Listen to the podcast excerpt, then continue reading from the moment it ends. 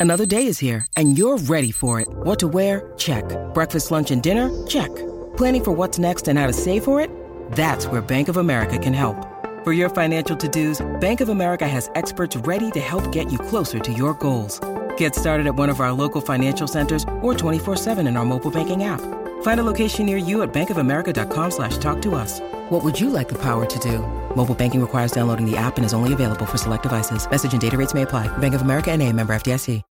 When you need mealtime inspiration, it's worth shopping Kroger, where you'll find over 30,000 mouthwatering choices that excite your inner foodie. And no matter what tasty choice you make, you'll enjoy our everyday low prices, plus extra ways to save, like digital coupons worth over $600 each week. You can also save up to $1 off per gallon at the pump with fuel points. More savings and more inspiring flavors make shopping Kroger worth it every time. Kroger, fresh for everyone. Fuel restrictions apply.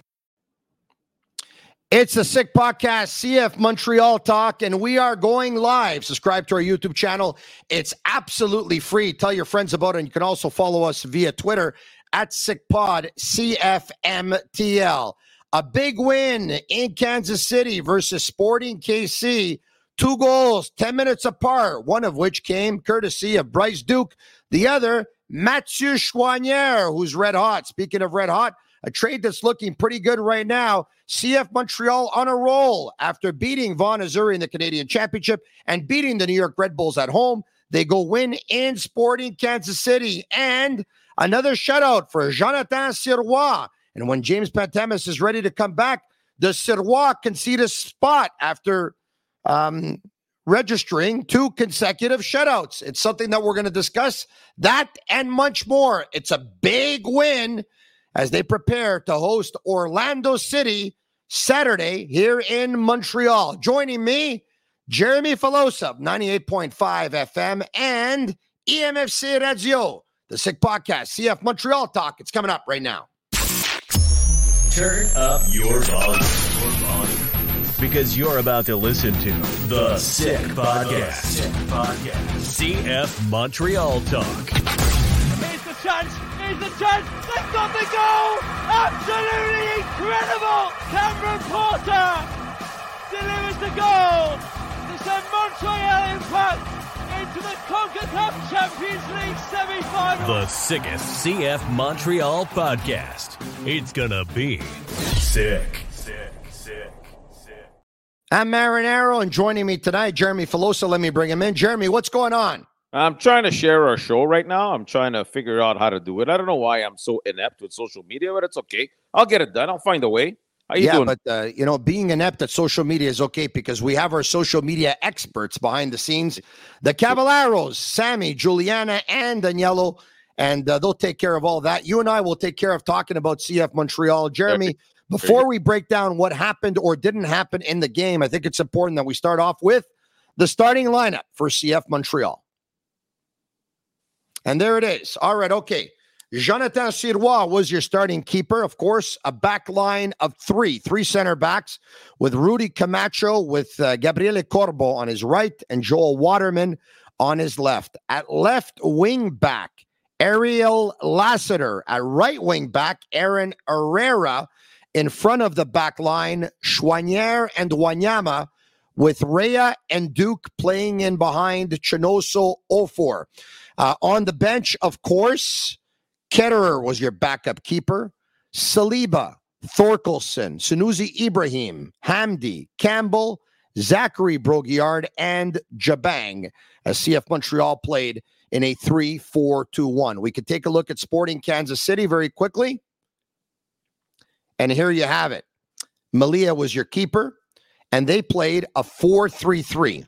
Two center backs, Voloder and Rosero. Davis a right back, and Ndenbe at left back. The three in front of them, Walter, with Espinoza on his right and Thommy on his left. Up top at striker, Pulido, with Russell on his right and Salloi on his left. And of course, so there you have it the two starting lineups for CF Montreal and Sporting Kansas City. And it was a CF Montreal team that struck first. Bryce Duke his first goal as a member of CF Montreal at the 35 minute mark. This one here, we were wondering if it was offside. We have a picture of it, which probably doesn't do it justice because taking a look at the picture, it's Rea who gives it to Choinière. Choinière is the player that has the ball on his foot. Duke recognizes, tries to stay on side. If you take a look at the picture, it looks like it might be offside, but clearly it wasn't conclusive enough to go to a replay. Jeremy, the goal stood as Choinière gives it to Duke, and Duke places it in the far corner, his first for Montreal, and a big one. It's the opening goal of the game. How did you see it? Well, first of all, what uh, the reason why it probably wasn't offside is I think on the very last pass, the defender stretches out his leg, and I think just nicks the ball and Touches that the ball slightly. yeah. exactly. So, the, so that takes away uh, the offside. Listen, it was a beautiful construction and play. I think five players touched the ball in a span of less than ten seconds. So that's a beautiful setup. I mean, those are the kinds of things that we didn't see uh, from CF Montreal since the beginning of this year. And you know what? I know we're going to talk about Choinière and everything, but Tony, I mean, Bryce Duke is the guy who's making all of this possible. Not because he finishes and he scores the goal. We're all happy he got his first goal with CF Montreal, but we just didn't have this type of player in the lineup. And I'm not saying Sean Rea can't become that guy one day. We know that he's not there yet, but you needed that guy who could step in right away, make a difference. We see him coming back, getting balls also close to the defenders. We see him, you know, giving balls left and right. And I think I find he's making everybody around him look good and look better. So I know we're going to talk about the trade a little bit later, but um, No, no, we could talk about it now, but Okay, Jeremy, this is a perfect opportunity for you Okay, since we're live right now, Jeremy, Yeah. on YouTube, telling everyone to subscribe to our channel. It's absolutely free, and we're live on Twitter, we're live on Facebook. Jeremy, this could be a great opportunity for you to actually tell everyone who was one of the only people in the world besides Olivier Renard and Vassili Cremanzidis to love this trade when everyone, especially in Montreal, was hating on it because they were saying they got rid of Kamal Miller. He was their best center back. He had the possibility of being sold. Bryce Duke was only acquired for 100,000 GAM the year before from Miami. Lassiter was only acquired for 100,000 GAM. Di- Bryce Duke might not pan out. He's probably a six or he's probably an eight. He's maybe not a 10. Jeremy, tell everyone who was one of the only ones who said this deal was necessary. It Yeah. was an electroshock, and Bryce Duke has the potential to be a poor man's Djordje Mihailovic. yeah, Now's yeah. a Well, good I- time, Jeremy. Uh, well, I think Tony, I think we both agreed that when this trade happened, it's a trade that needed to happen. I think we both knew that they were picking up at least in Bryce Duke, a guy that had a lot of potential. Listen, I mean, we hammer when we need to hammer, but in this situation, I wanna I wanna say that you know I'm happy with the fact that CF Montreal reacted when they did because as an organization and before your fans, when things are going crooked the way they were, Yeah. you need to show that you're there, that you care, and that you're going to make a move. Okay, so this move for me was absolutely necessary because we kept saying from day one they're going to need a number 10. If they don't get a number 10, this is not going to get solved. So they went out and they got a number 10. We also said many times they need a left wing back. And maybe Lassiter is not uh, a natural wing back, and we're going to talk about all of that. But you know, you saw on the game uh, in the game on Saturday what difference it makes when you have a player who's playing on his right foot, and he was able to provide also some help on the offense, uh, uh, aside from do well on defense, of course. And so, what did we ask for? We asked for a number ten. We asked for help on on the left side of the park. They did Yeah. both that. We asked the team to invest a little bit of money. They took 1.3 million dollars in GAM to make Yeah. this trade happen. They probably overpaid a little bit because they were in a stressful situation where they needed to get this done before the deadline. That's fine. I don't have a problem with that. The only thing that's left is maybe a striker. But all in all, they addressed a lot of the things that we kept saying from day one they Yeah. needed to do. Jeremy, the GAM money never mattered to me. It really didn't, uh, for several reasons. Number one, when Kamal Miller gets sold from Inter Miami, and that's going to happen at some point, Montreal has about 27 or 28 percent on the uh, on the resale on the transfer fee. So if Kamal Miller is sold for, let's just say he's sold for three million euros at 27 or 28 percent or whatever it is, uh, well, you're going to end up making, um, you know, what, what is it? Uh, nearly a million dollars. You know, nine hundred thousand dollars or just under nine hundred thousand. That's number one. Number two, uh, Djordje Mihailovic was sold for over six million euros. If Bryce Duke is half of Djordje Mihailovic and he ends up selling for three million euros, well, at that point you're making money on Bryce Duke. So, exactly. Uh, so Bryce Duke gave them an option uh, that they haven't had since Mihailovic left and since Miljevic was out with an injury. Lassiter will recall, uh, whose favorite position is that of second forward, comes in when Quioto and Mason Toye were ruled out with injuries. In Mason Toye's case, it looks like it's pretty long term. Lassiter adds a left foot on the left wing position if you play him at left wing, which they were using, of course, Lappalainen, who's a natural right footer. And as natural left footers, you only had on this team Iliadis and Thorkelsson. And they needed to jumpstart the offense, right? Jeremy, we are talking about they couldn't score yeah. goals. They couldn't score goals. So they had to add players who were going to give the offense a different look, a different uh, imagination, a different model, different possibilities, more depth. So I like the deal. And we were in the minority, but we did. And right now, Jeremy, it's the deal that's paying off. Absolutely. This since this trade, the team, you know, has been unrecognizable. First of all, they're three and one. Their goal differential is plus five. Who would have said that a few weeks back? So it, it's a different team. It's not perfect, Tony. It's not perfect because if you look at the statistics closely, you know, for example, you, you look at the last two games where they had a total of 10 shots on target and they converted four out of those. I mean, those are not realistic statistics that you're going to keep getting week in and week out. You still want to create more offense. That being said, I know that this weekend, Tony, on the road, up to nothing, uh, you know, at halftime.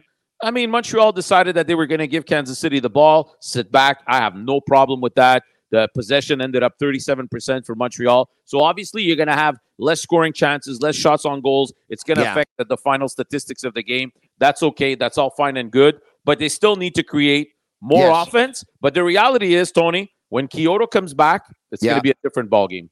It's going to be a completely different ball game. Right about that because he's obviously their best striker, but that's Losada ball. That which that's what he was trying to sell before the season started and early on in the season where I don't care about possession. And I said, well, you have to care about possession because if the other team has the ball, well, then you don't have it. And you obviously have less chance that you can score if you have the ball less time in the game. However, what he was trying to say is if we have the ball 35 or 40% of the time, if we can break down the opposition the way they broke them down on the first goal and the second, if we can create scoring chances, uh, it doesn't matter if we don't have the ball that much. You know, there's teams that have the ball a lot and they can't score goals. Right. And so, look, it's a big win. I will argue because everything you said is a fact that uh, they've turned it around. They've won games. I will argue that the schedule turned in their favor at the right time, especially Perfect. for Hernan Losada. Okay. Because Perfect. after losing all the games at the beginning of the season the way they did, all right, with the exception of winning the one at Philadelphia versus Philadelphia yep. at the Olympic Stadium, and the, you know they had lost most of their games, uh, and they were they were what they were one in six through seven. At that point, they ended up playing Vaughan Azzurri at home yep. in Montreal in the Canadian Championship. No problem walk in the park. They ended up playing the New York Red Bulls without their best player. Credit to Montreal, who defended a 1 0 lead for 30 minutes and then scored the insurance goal, one year scoring the 2 0 lead. But the Red Bulls are just absolutely terrible. And without a doubt, Sporting Kansas City, Vermes's team is without a doubt the worst team in all of Major League Soccer. They have played 10 games, they have lost seven, and they've lost three. They are terrible. They have three players up front who have talent and can score, yeah. but they don't know how to score this team. Listen, there's listen. No build up. There's no construction. There's very few scoring chances. The scoring chances they did have, by the way, credit to Jonathan Sirois. Absolutely. He did very, very well. Uh, and obviously, he's going to create some discussion when Pantemis is ready to come back because the coach is going to have to make a decision there. But we'll, we'll cross that bridge uh, when we get there. But you talk about the schedule that has turned in their favor, and and, and you know what? Great, and they took advantage of it. Okay, and the reality is now, uh, you know, going forward and looking forward, every day that you can gain momentum is first of all, one more day for Lassiter and Duke to get to know this team, to get more comfortable with this team, to keep producing, maybe even better. Who knows? And especially, it, it's one more day closer from Quioto coming back, from Lappalainen coming back, from Pan- Pantemis coming back, maybe uh, um, you know uh, Piette and, and all of that. So it's it's all great. Now you're going to go into a tough stretch, Tony. And for me, Saturday is an is a nice test. It's not a big test. It's a nice test. You're facing a team that's in the middle of the pack. They're not Yeah. weak like the opponents you just faced these last couple of weeks are. Let's see what they can do at home. And then the thing is, Tony, you're you're uh you're you're jumping on a stretch here of five games in 14 days. So there's going to be minutes to be played by a lot of people. It's not going to be easy. It's not going to be pretty. It's not going to be perfect. But let's see what they can do in this stretch of games here.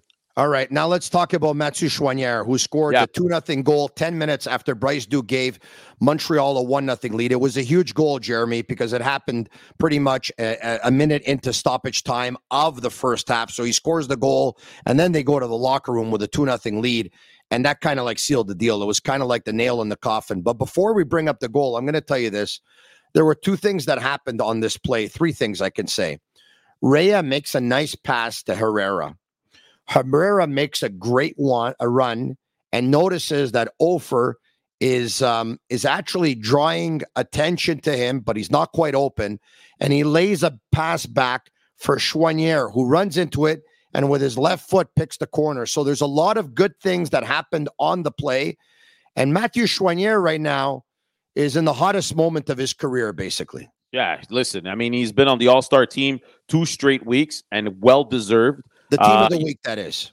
So, yeah, All Star Team of the Week in the MLS. Uh, you know, I, I I think that the coach often said that he wanted to use him as a Swiss Army knife. You can play him anywhere, but I think right now he's really found a spot as an eight. He reminds me a little bit of Ty Dare when he was here in Montreal. Uh, even Bernier uh, in, in some of the moments he had here with the with the impact. Um, listen, I, I, I we know Losada loves this type of player, right? He's in great physical shape, which is what Losada wants. He's not. He's not at that level yet. Eh? With all due respect, I mean, you. you I no, know what you're no, trying but I'm, to start, say. I'm starting to see flashes, though. well, I'm yeah, starting to see flashes. fla- flashes guys. is one thing, but Patrice Bernier used to do it uh, with a regularity, unless, of course, Sure.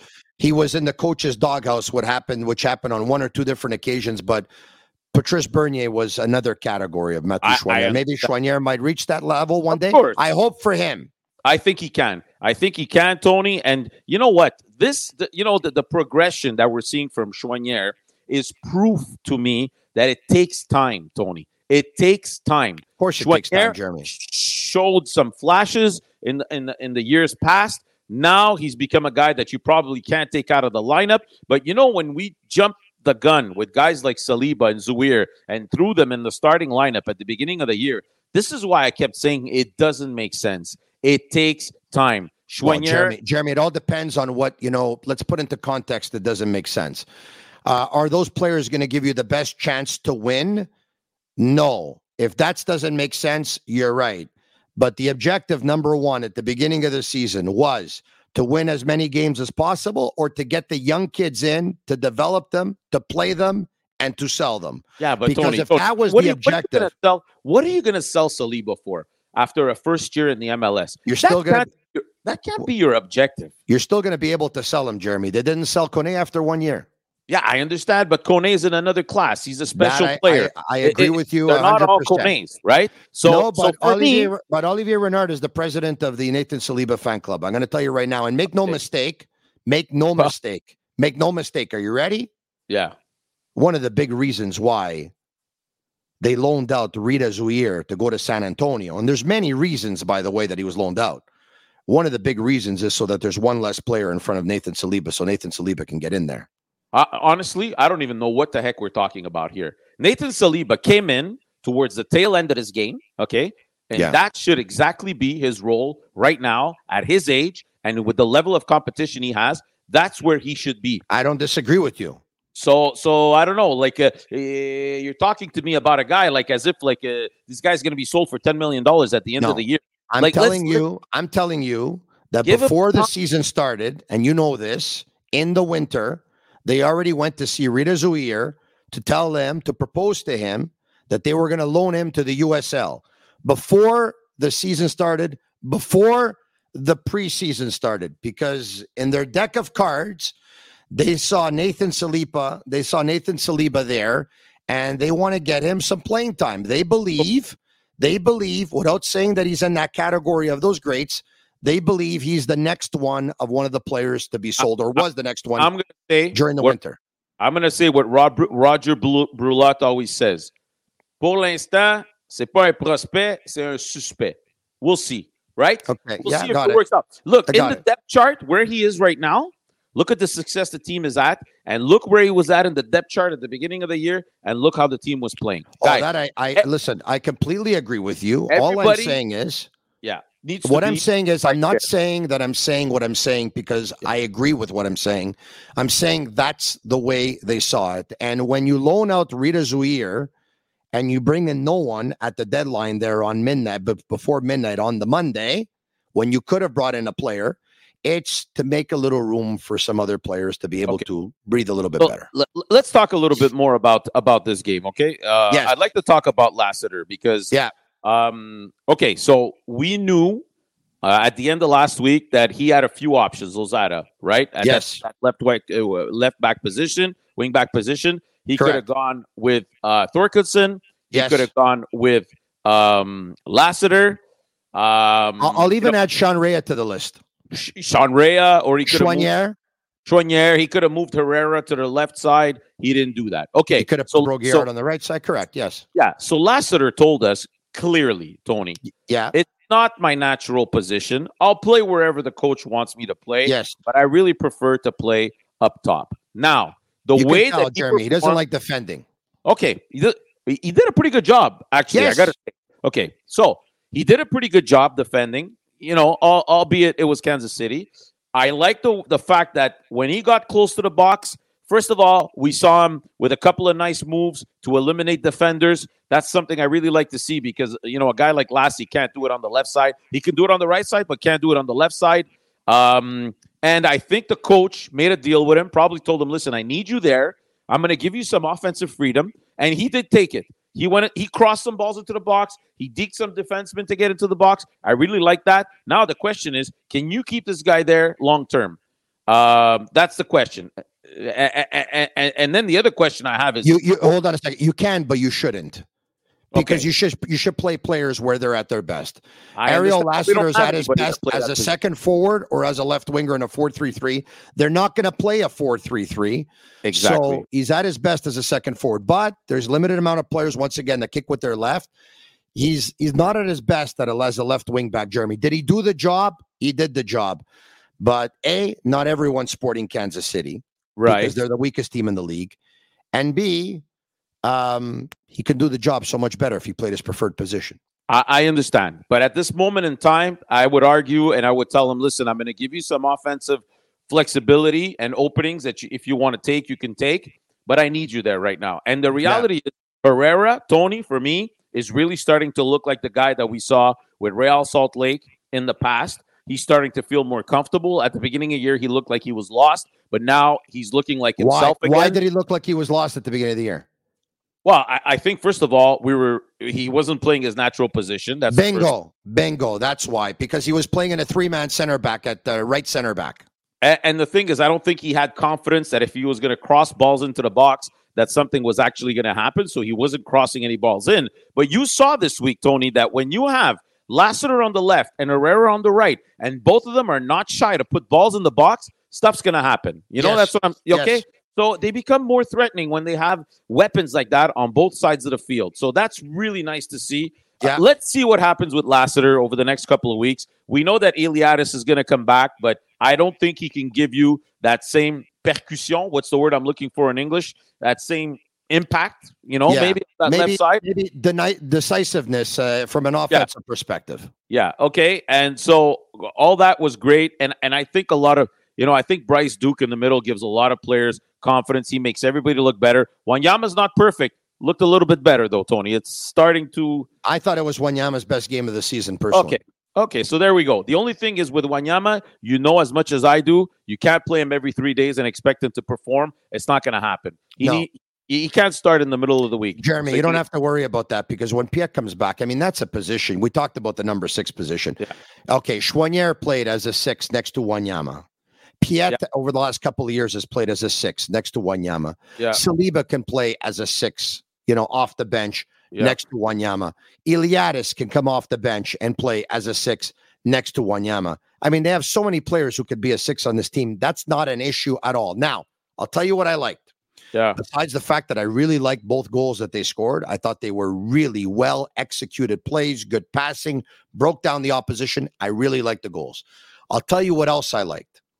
I liked Hernan Losada's game management.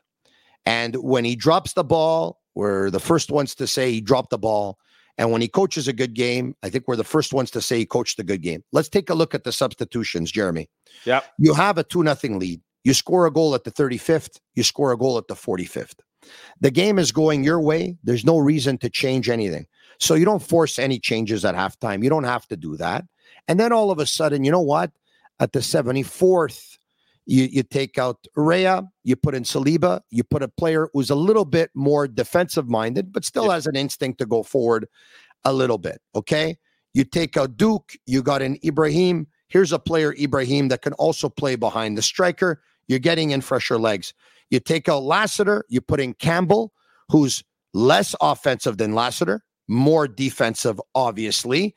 And you know what? You and you got Thorkelsson, and now all of a sudden, who comes in for Offor, you take him on, and now you got and and and uh, and Sunusi can play a little bit more up top. Now all of a sudden, you got like five center backs on the field at the same time.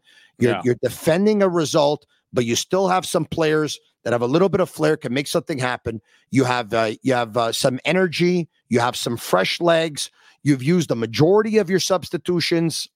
Hernan Losada managed the game very well. Yeah, and they and they moved uh, Camacho up front to play like uh, uh, as a set as a um, you know uh, the defensive midfielder, uh, which he's played there on occasion, and he can Yeah. obviously give you a little hand there at the end of the game to help block that middle, which you need. And they didn't really didn't give Kansas City much, uh, even in the second half. I was really satisfied with the way they shut it down. Sirois made the, the the the few key saves when he needed to make it. All in all, you know, I think it was one of their best efforts of the season. Yes. But now, like I said, now they need to bear down and they need to show us what they can do against a better team on Saturday against Orlando. We'll have time to talk about that later in the in the week. But Tony, it's nice to get some uh, positive energy around this team. it is. Yeah, you know, like you know, three- Jeremy, uh, some believe that we actually take pleasure uh, in um, in um, um, being somewhat critical. Um, some would maybe even call us negative, but when the reality is negative, you're not negative. You're talking about the reality, which is negative. That doesn't mean you're negative. It's the reality's negative. exactly. Some don't want to admit that, and maybe some of them may probably n- never want to. But you know, when the reality is negative, it's negative. We're going to talk about it. When what we saw is positive, it's positive. And on the weekend, it was positive. I love Bryce Duca's goal. The construction was beautiful. I like Choinière's goal very much. The construction also there was very good. They broke down a line of Kansas City. Sirois made stops when he had to. It's okay that they didn't have possession because they were willing to concede the possession to play into their hands and what they wanted to do. Losada managed his bench very well. He managed the game very well. He used substitutions. It was a well played game and it was a big win. so Listen. credit where credit is due. Absolutely, absolutely, and uh, you know they're they're really starting to look like a team again. Uh, you know, I find some of the veterans that had lost some confidence at the beginning of the year are starting to finally look like themselves. Camacho back there is starting to look like his old self again. Same thing for Waterman. So that thing that I think that's that inspires a lot of confidence for the group. Uh, we talked about the the left wing back position. We'll see what happens with that. I'm still not 100 percent satisfied with the fact that they don't have a real left wing back, but you know we have at least one option there with Lassiter. But but but the question for me, and it's not about when Piette comes back. We just talked about that. There's going to be space for everybody, but it's it's the striker position because um, you know as much as Chinonso Offor works very hard, and we know that he's very physical and disturbs the opposition. you still need a guy up top that can put the ball at the back of the net. And I don't know when Quioto's going to come back. Offor, Offor can't score with his feet. I So- mean, the so chance the he missed two chances on the weekend that he should have had one for sure. Yes. Uh, go back the week before versus the New York Red Bulls when Choinière ends up scoring that goal, but Choinière actually launched Offor forward. Jeremy, a Yeah. striker has to finish that. I Well, understand the- anyone there was miss. another opportunity with the Red Bulls just before where there was a cross into the box. He slides and he completely misses the ball. Should have been I- a goal also. I know I told you this before, and Yeah. I'm going to tell you again. And we're nine games into CF Montreal season, and we haven't had a chance to see him yet because at the beginning they wanted to give him time, and then I think they should have got him in and never did, and then he got hurt. Yeah. But Jeremy, believe me when I tell you that Jules Anthony Vilsaint is their best finisher, ball to foot on both feet, over everyone that plays striker on this team, with the Okay. exception Well, of listen, Quioto. With the I believe- exception of Quioto. Now he has to go out there and he has to show it. I get you. Yeah. So we'll do. see. You know, that's a, that's another project. We'll see. Uh, as Roger says, I suspect we'll see uh, what he can do when time uh, is given to him. But right now, I mean, short term, Tony, I think this is going to be a problem because Romell Quioto is going to leave in the summer to go to the Gold Cup with Honduras. He's not going to be there. I don't know when Mason Toye is going to be back. Sunusi Ibrahim is not able to score. I don't think the coach trusts him right now. Offor can't put the ball at the back of the net. We just talked about it. You know, Unless it's with his head. But you know what? He does So- have qualities, eh? He draws players to him. he does. holds up the ball well. Does. He protects and shields the ball well. He creates a little bit of havoc in the box. It's not all bad. You can't have all No, strikers no, who are no, good ball to foot or putting the ball in the net. He has But- value. He does. I, I, think if they were playing with two strikers, it would be better because he could do the hard work that most strikers don't like to do. And, you know, maybe the other striker with a little bit more talent can be the finisher. Right now, it's not the case. They're playing with one striker up top. Uh, we'll see. But eh, they're going to need something a little bit better than this. They're going to need a contribution of a striker up top that can score you a goal every once in a while. Right now, they don't have that. Um, and, and I think in the summer, with players leaving, injuries, i i it's going to end up being a problem at some point. Yeah. The challenge is right now, in terms of the scores, though, in terms of the forwards, is that uh, the way um, Duke and Rea are combining and the way they're looking, you get the feeling that uh, the 3 4 2 1 is going to be a preferred formation over the 3 4 1 2. So chances we'll are you see. probably won't see two forwards together. You're going to see end up seeing two tens. But listen, very happy for Sean Rea, first of all, for getting on the score sheet for the first time in MLS. I think it was his first official assist. He had two of them on the weekend. Great Yeah. for him. One thing, though, Tony, I'm just going to say it like this. You know, Kei Kamara scored again this weekend, eh? Yeah, I know. You know, like, honestly, I, I go back to that. A great, a great header goal too. Eh? By the way, I- a great header goal. You know what? Give to Caesar what belongs to Caesar. He deserves credit. Listen, listen. I mean, the reality is, if he was the backup right now to Quioto, you know, I think this team, Montreal, has, you know, at least two, three, four, five more points in the standings. You know, and it's unfortunate that a stupid argument cost us this guy because for the salary he was making, honestly, and his capacity to put the ball at the back of the net, which we always say is the toughest thing to do in soccer, it's it's it's extremely unfortunate that this guy's scoring goals for another team. They they didn't like his approach in the whole situation, Jeremy. We already heard what they had to say. We haven't heard what he had to say yet. I mean, But you know what? If every team in the world kicked out their best scorer or one of their best scorers because of, you know, certain attitude issues, none of the teams would have any goal scorers in the world because a lot of these goal scorers they have that side to them, and sometimes you got to you got to live with it a but little for bit. a team, Jeremy, that's trying to sell the whole team thing and the collective, yeah. if you have one guy that's swaying one way, you're worried that he's going to But he- bring others with him. but he wasn't doing that in the dressing room. He was extremely appreciated in the dressing room. In the I think- dressing room, he was. so Did- so that that's that that's all that matters. Did he, did he arrive late in practice in camp to a meeting? Uh, yes, he arrived late, and I don't think he had the right approach when he did show up late. When they asked him for an explanation, and he also brought two young players with him. Those two young players apologized, did what said what they needed to say. They had no business being late. He did not. They didn't like. They didn't uh, like that either. But like I said, Tony, they, it should have never have gotten there. Yeah, no, This you're probably right been about that. And listen, can he score last summer. He's one of the uh, one of the two best to ever do it in the league. There's no doubt about it. So you know what? Chapeau to him. He scored. He's happy. They scored a couple of goals. They're happy. They won. Boom. Uh, right now, it looks like everyone's happy. All right, okay, we're happy too because that's it for the uh, Sick Podcast CF Montreal Talk. Our first time that we went live on social media, live on YouTube, live on Facebook, and live on Twitter. We'll be back if all goes well later on in the week. CF Montreal practicing at the Nutrilait Center uh, all week this morning, and they'll be open to media tomorrow. More on that. Take a look at our Twitter handle, of course, at SickPod, CF MNTL for Jeremy Filosa. I'm Tony Marinaro. Subscribe to our YouTube channel. It's absolutely free. Ciao, ciao. Ciao. And that's a wrap. Hope you don't miss us too much until next time. Follow the Sick Podcast, CF Montreal Talk on YouTube, Instagram, Facebook, Google Play, and Apple Podcasts.